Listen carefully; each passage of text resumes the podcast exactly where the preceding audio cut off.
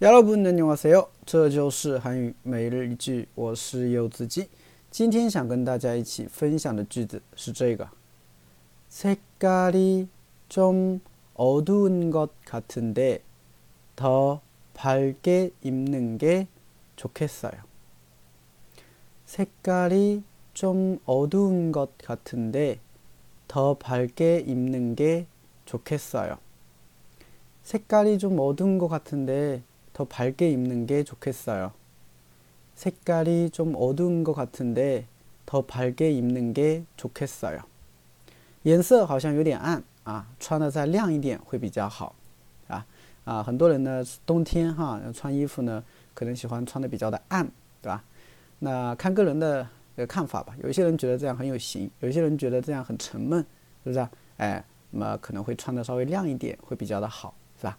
所以你就可以用上这句话了啊。색깔이좀어두운것같은데더밝게입는게좋겠어요好，简单来分析一下。首先，색깔啊，就是颜色。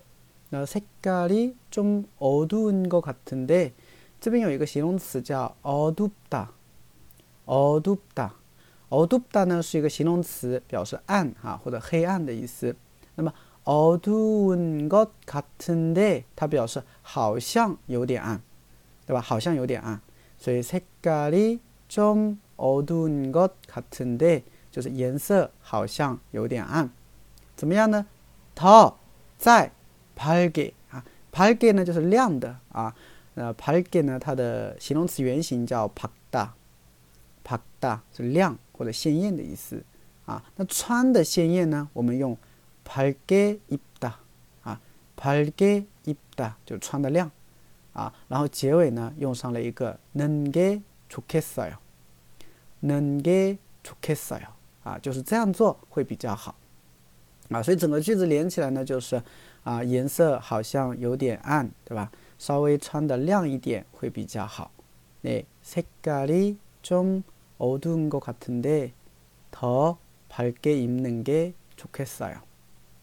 색깔이 좀 어두운 것 같은데 더 밝게 입는 게 좋겠어요.